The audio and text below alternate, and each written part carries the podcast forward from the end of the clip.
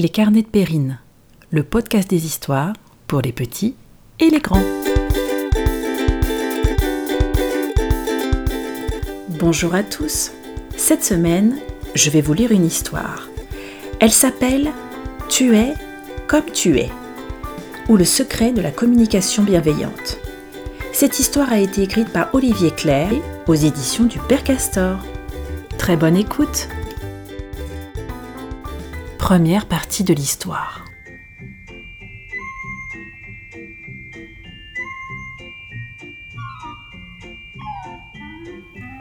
Dans la forêt du Grand Chêne vivait une famille de lapins.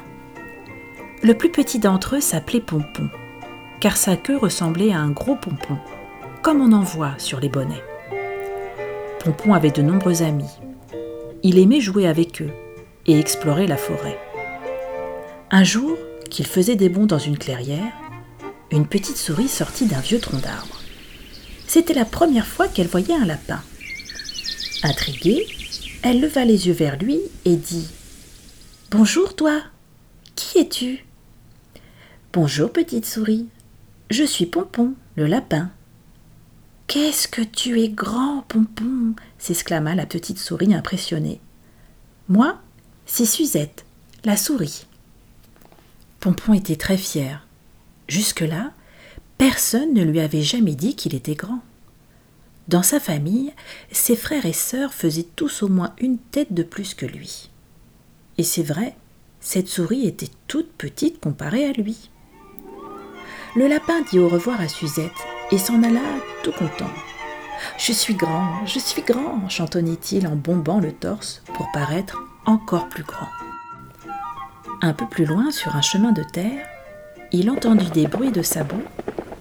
Pompon s'arrêta, dressa ses oreilles. Un cheval approchait.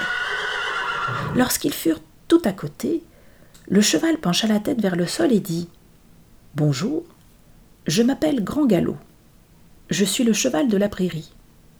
Et toi, qui es-tu? Je suis Pompon, le grand lapin, dit Pompon avec fierté. Grand? Un grand lapin? Mais tu es tout petit, lui répondit amusé le cheval.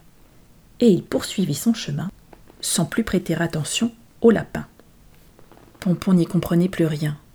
Suzette la souris lui avait dit qu'il était grand, et ça lui avait fait bien plaisir. Et maintenant Grand Galop lui affirmait qu'il était tout petit. Cela n'avait aucun sens. Je ne peux pas être à la fois grand et petit, songea Pompon. Quelqu'un doit se tromper il décida d'aller interroger sa maman, qui avait toujours des réponses à ses questions. Maman, maman, aide-moi, je ne m'y retrouve plus du tout. Tout à l'heure, une souris m'a dit que j'étais grand, et juste après, un cheval m'a dit que j'étais tout petit.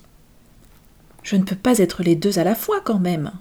Alors, je suis grand ou je suis petit Tu es comme tu es, lui répondit sa maman en le prenant dans ses bras le temps qu'il reprenne son souffle. Le cheval est très grand, bien plus grand que toi. Il te voit donc en dessous de lui et pense que tu es petit. Quant à la souris, qui est petite et lève le regard vers toi, elle considère que tu es grand.